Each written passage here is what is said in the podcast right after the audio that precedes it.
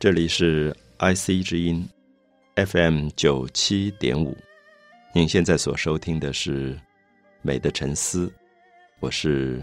蒋勋。我们在系列中国文学的介绍里，谈到了清代的初年，也希望大家了解到清代的初年是戏剧、小说同时蓬勃发展的阶段。当然，我们可以看到。由明代的政权改为清代的政权，其实政治对于文学的发展并没有太直接的影响。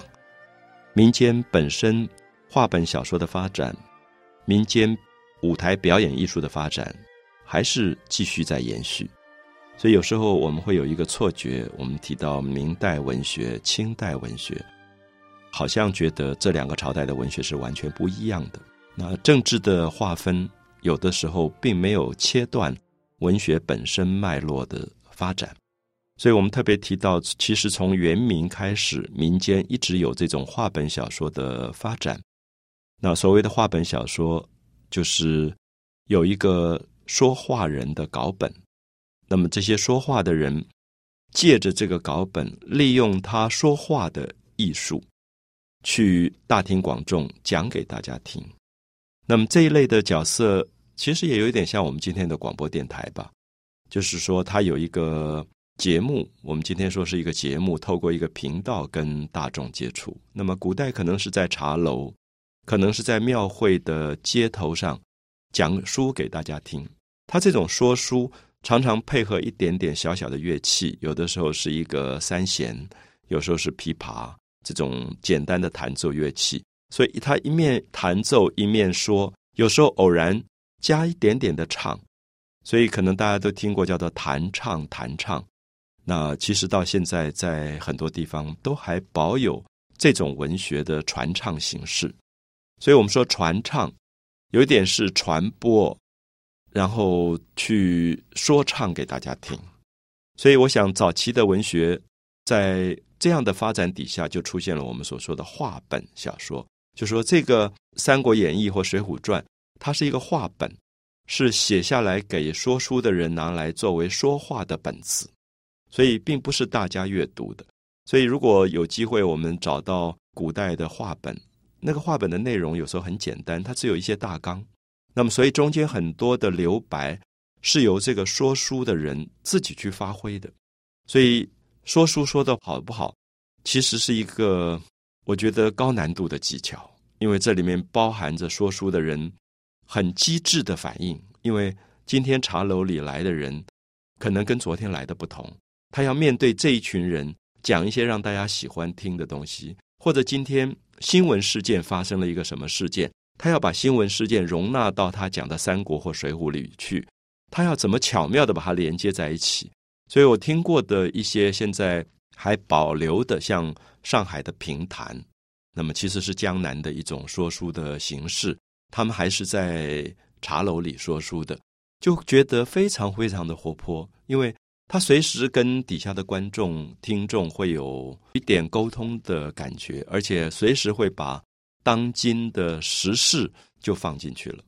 所以我们可以说，这种话本小说在某一部分来讲，它也是一个。活着的东西啊，我说活着的东西，说它并没有定型。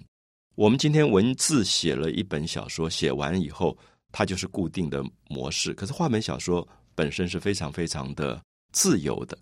所以到了清代初中期，就是康雍乾这个比较盛世的这个时代，我们上次介绍了《红楼梦》的书写，那我们提到说它叫做仿话本小说。仿话本是模仿话本，所以它还是有第一章、第一回，甚至里面也夹杂着各位看官预知后事，且听下回分解。这个很显然就是话本小说的一种格式。可是我们知道，《红楼梦》是曹雪芹手写出来的一本书，并没有人去说书给别人听，是他写了以后意图别人去看的东西，或者他意图别人将来有可能依据他这个本子去说书。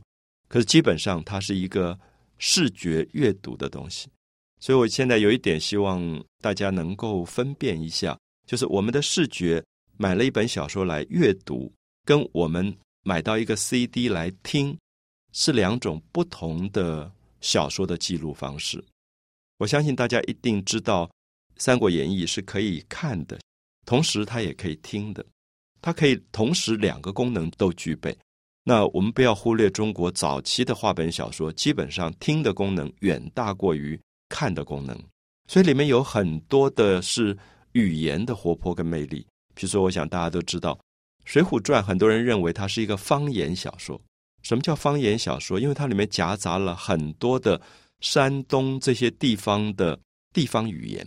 它并不是大家流通的普通话。他用了很多很多的地方语言在里面，因为当时说书的人是说给底下人听，底下的人讲的都是山东话，他就可能夹杂很多当地的口语在里面。所以，我想这个部分让大家了解到，后来配合着话本小说，中国就出现了很多很多跟地方方言有关的。我们提到《水浒传》保留了山东的方言，我们知道后来有一本叫做《孽海花》，他们是用。江南的以上海为主的所谓的吴音写出来的小说，所以今天我们阅读的时候觉得有一点困难。所以张爱玲曾经把这些小说重新用普通话再改写，因为它里面有很多的吴侬软语，那个语言并不是我们今天的普通话。所以我想这些都说明话本小说在民间它跟语言结合的关系，甚至远大过于跟文字结合。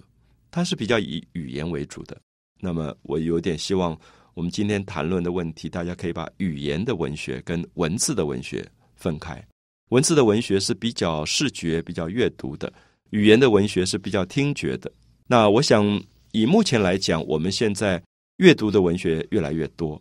听觉的文学越来越少。可是不要忽略，广播其实是一种听觉的阅读，电视有一大半是听觉。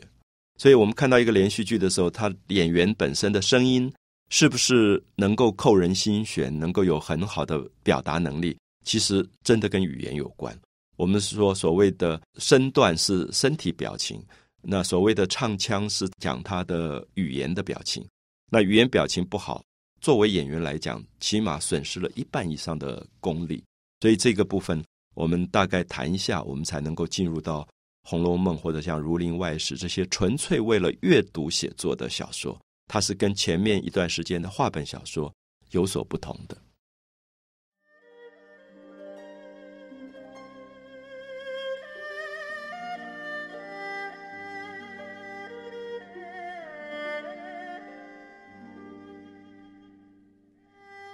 我们提到了清代在初中期的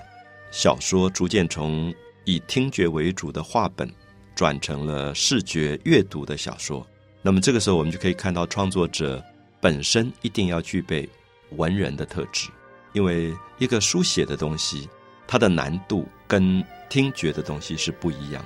啊，比如说，我们有时候会碰到一个人，他可能没有读很多的书，可是很会说故事，他可以把一个故事说到让大家很爱听。那么这就是古代说书人的个性。可是，如果今天要去写小说，运用文字来写，他的能力是不一样。就是如果这个很会很会讲小说、很会说书给别人听的人，故事说的很好的人，叫他写小说，他未必可以写得很好，因为文字的训练跟听觉的训练又不一样。所以我们看到曹雪芹的出现，还有《儒林外史》的作者吴敬梓的出现，他们两位都是文人出身，而且很清楚，我们看到。曹雪芹是好几代的文学世家出来的，他的祖父曹寅就是当时最有名的戏曲家、文学家，等于是好几代的书香世家，所以他文字的训练太好。那吴敬梓也是，我们知道他们吴家在安徽这边发迹出来，他的祖父、父亲都是一代大儒，研究理学，那么都是大学问家，所以我们大概在这样的状况里可以看到。书写文字的能力，慢慢主导了中国小说的方向。啊，所以我很希望大家可以了解到《儒林外史》《红楼梦》这两部小说在阅读上的快乐，跟听又有一点不同。《红楼梦》你要去念给别人听的时候，你会发现有困难，因为有些部分念出来别人未必能够懂，因为它太过文雅，太过文字的修饰。可是《水浒传》今天要我念给别人听，《三国演义》要我念给别人听，一点都不难，因为它本来就是为了听觉设计的小说。那么《儒林外史》也是，就是它里面还是夹杂了一些文言在里面，就是我们现在说这是文言文，这是白话文。白话文是说所有我们语言当中的内容被记录下来，叫做白话。所以只要一念，你就可以听得懂的。文言是说它是文字书写的，它也是提供你阅读的。有时候你念出来，你就不一定能够懂。所以我想这些，特别是大家如果关心文言文的差别跟白话文的差别的时候，可以了解到为什么《儒林外史》《红楼梦》其实是比《三国》《水浒》难度要高的，难度要高，因为它里面有比较多文字的。难度修辞学的这些部分，我们前面提过《红楼梦》，我们说这本小说其实是在写一个富贵的贵族家庭十几岁的孩子他们之间的一些青春的记忆。因为如果按照某些版本的推测，曹雪芹这个家族曹家从第一代受到清代皇室的重视，那么之后他们一直扮演了清朝皇家。在南方的一个重要的职位就是江宁织造。江宁织造是在南京或者扬州这一带设的一个官。我们知道，中国当时最大的南方的收入是纺织业，就是蚕丝、丝绸业。那这种纺织业控制在曹家的手中，所以所有北方的皇室贵族用的纺织的料子，全部由织造这个官来呈现。有点像我们今天的国营企业，最大的国营企业。那么，同时也是北京的皇帝派在南方监督所有大小官吏的一个秘密单位，所以又具备一点点皇帝眼线的国安局或情报局这样的角色。所以，这个曹家当然非同小可。所以我们看到康熙皇帝好几次南巡，就是巡视江南，没有到任何地方住。就是住在曹家，所以可以想象他们跟皇室之间的关系。也因为如此，他们累积了好几代的这种富贵，他们的权力权势之大，是当时所有人都害怕的。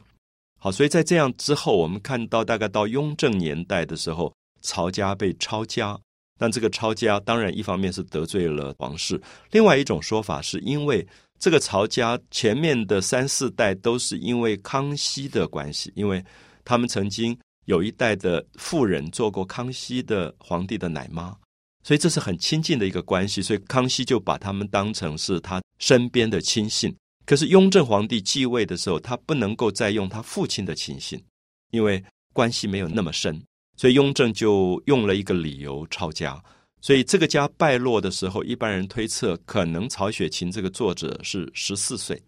所以大家读《红楼梦》的时候，发现贾宝玉一开始大概就在十三岁、十四岁这个年龄。所以这本小说在讲他自己青少年时代一个繁华的回忆。可是之后因为家里抄家以后，他穷途潦倒。我们知道曹雪芹后来在北京的香山非常的穷困，他写这本书写了十年。那常常提到说，连饭都没得吃，这种穷困的状况，你可以想象，他对比他早年的富贵，他产生了一个繁华若梦的这种落差，所以他会用我们今天的语言来讲吧，人常常会一直停留在他自己生命最美好的那个时刻，所以他就一直写他的十四岁，然后他碰到了十三岁的表妹林黛玉，碰到比他大一点的十五岁的表姐这个薛宝钗，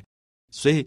你可以看到里面都是十几岁的小孩子，然后他们之间的爱恨纠缠，他们之间的那种半大不小的，又要做大人，可是同时又有一点孩子气的部分，都在这个小说里延续下来。所以《红楼梦》可以说是一个富贵人家、贵族人家的一个梦幻的回忆。那对比起来的话，吴敬梓的《儒林外史》比较不一样，《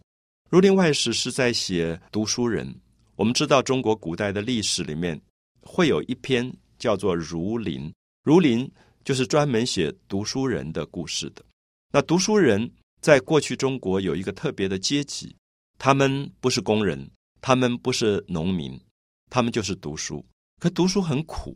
我们说十年寒窗，最后为什么？只是为了考试。考试如果能够考上，最后就能够做官，他们就可以改变他们原来穷困的身份。可是如果考不上呢？你要一辈子这样考，考考不完。有人考到六七十岁还考不上。那么，所以吴敬梓因为家里面是世代书香，他对读书人的悲剧太了解了，所以他最后就写出了一本书，写到这种。读书人的辛苦，读书人的愚昧，读书人的幻想，读书人的所有的荒谬情境，变成儒林外史。就是说，在历史正史之外，他要记录读书人的另外一个悲惨形状，等于他要写出真正读书人跟知识分子的一种生命的情态出来，所以变成我们了解知识分子最重要的一本著作。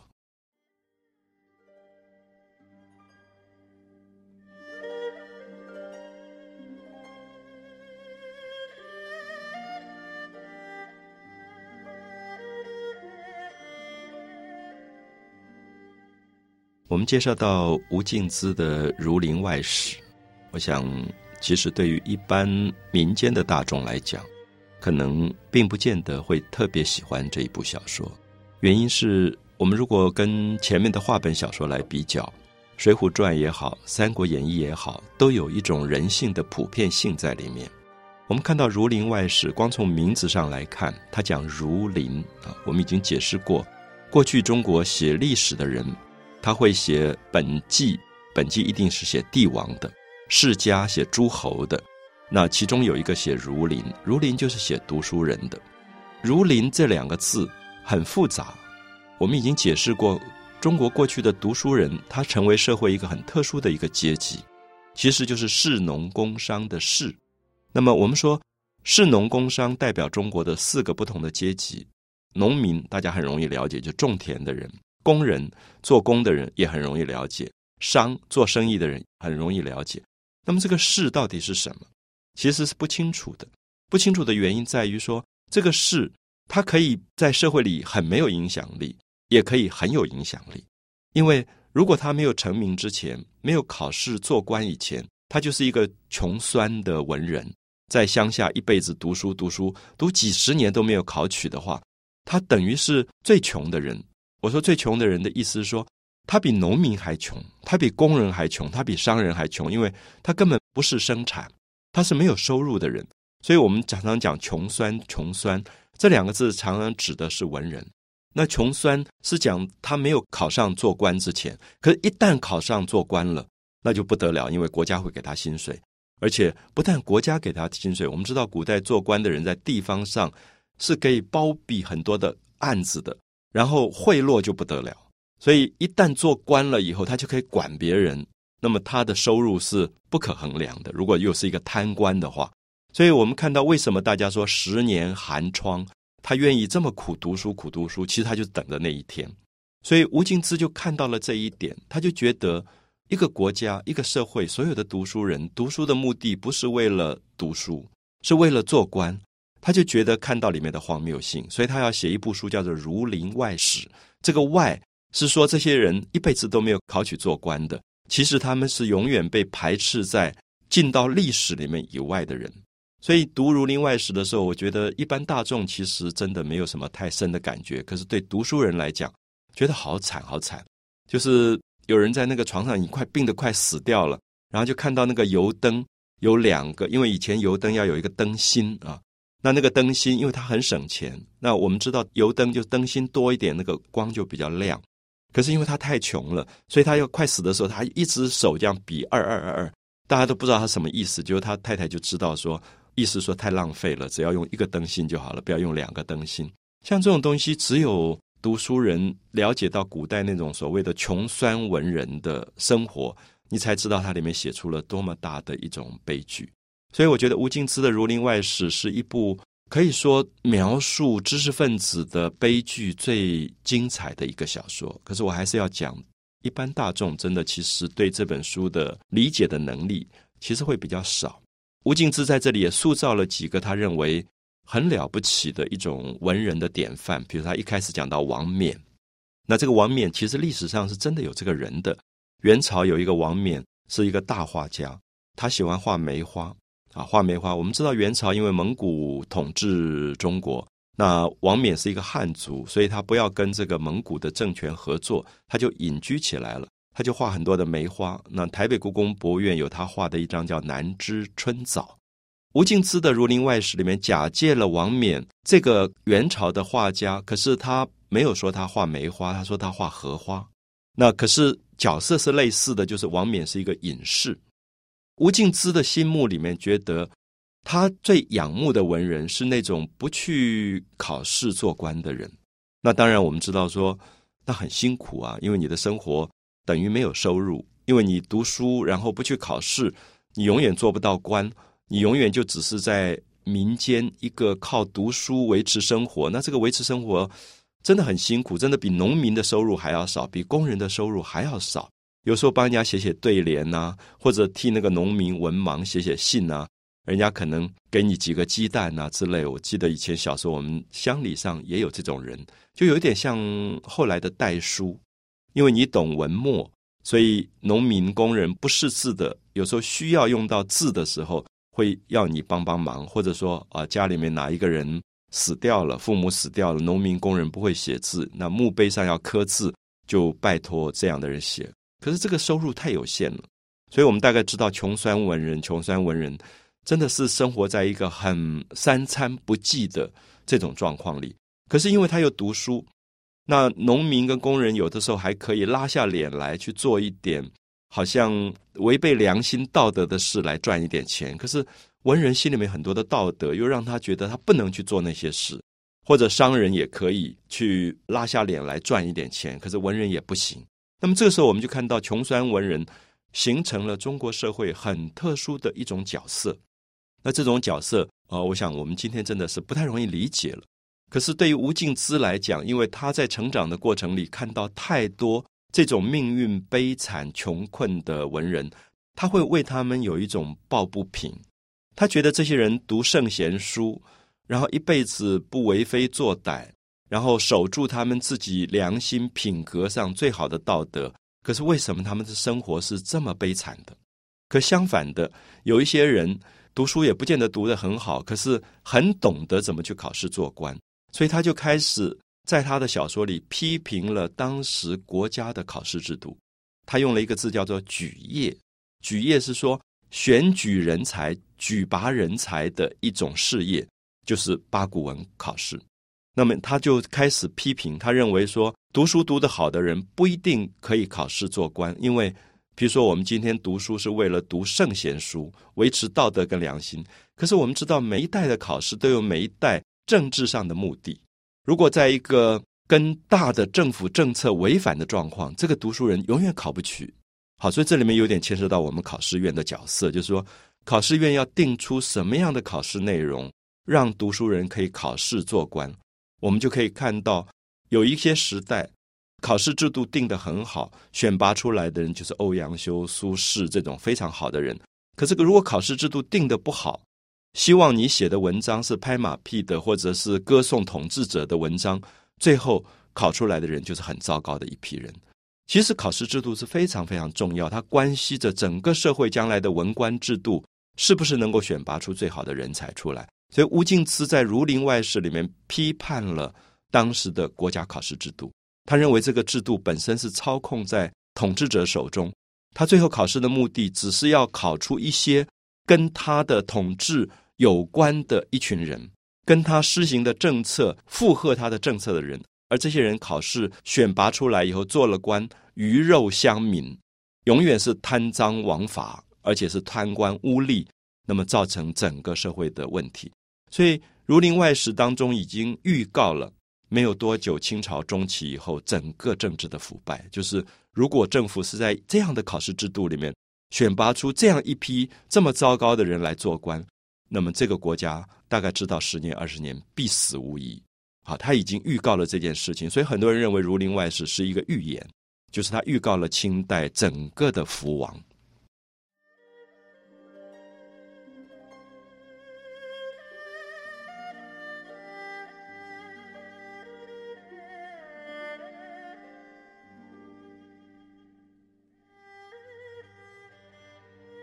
我们在谈到吴敬梓的《儒林外史》，特别提供给大家一个讯号，就是中国的文学史里面出现了批判性的文学。所谓批判性的文学，是说很明显的，这部小说写出来是让统治者有所警惕的，因为大部分我们看到古代的读书人、文人，为了要考试、要做官，他必须要附和在统治者的政权上。统治者永远都有他的政策，那么他希望读书人来迎合他的政策。用今天的话来讲，就是说，统治者是一个执政党，他不希望这个社会里面有在野党，因为有在野党太麻烦，使他的执政没有办法顺利的进行。这个时候，他就会尽量的收编所有的在野党，变成他执政党的发言的同一个机器。所以，吴敬梓当时看出了这一点，他知道清代。所有的八股文曲士，就是你们是读书人，读书人是社会里面唯一有思想的人。你们读书，你们了解政治怎么走才是对的。可是这个统治者用了一个考试的方法，说你们如果能够考试做官，你必须要讲出来的话跟我执政党是讲的一样的。如果你违反我执政党的意愿，我不让你出来做官。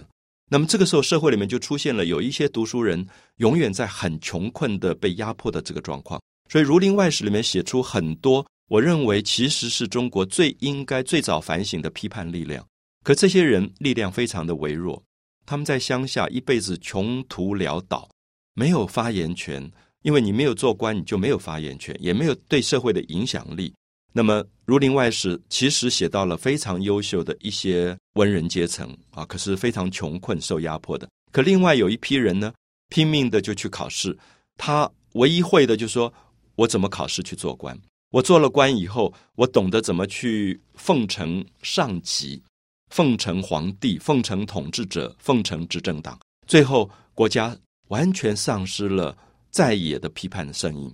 那这个时候。我们看到了清朝整个走向腐败、走向贪污、走向堕落，也刚好从这里开始。所以《儒林外史》这本书其实是非常重要的一本书。我觉得它也等于是最早一个标举出中国的知识分子道德良心的一本书。就作为知识分子，所谓的 intellectual，是不是应该对于统治这件事情、对于执政这个事情有监督的责任？因为如果失去了这个监督者，失去了在野的批判的声音，执政本身可以为非作歹，可以完全丧失他为老百姓做事的方向。好，所以《儒林外史》这本书表面看不太容易看出来，可是他写到这种文人如何在一个非常落魄潦倒的时候，他可以拒绝政府的征召。我们知道有一些穷文人住在乡下，过很苦的日子，可是他利用教学的方法。启发老百姓，让老百姓了解到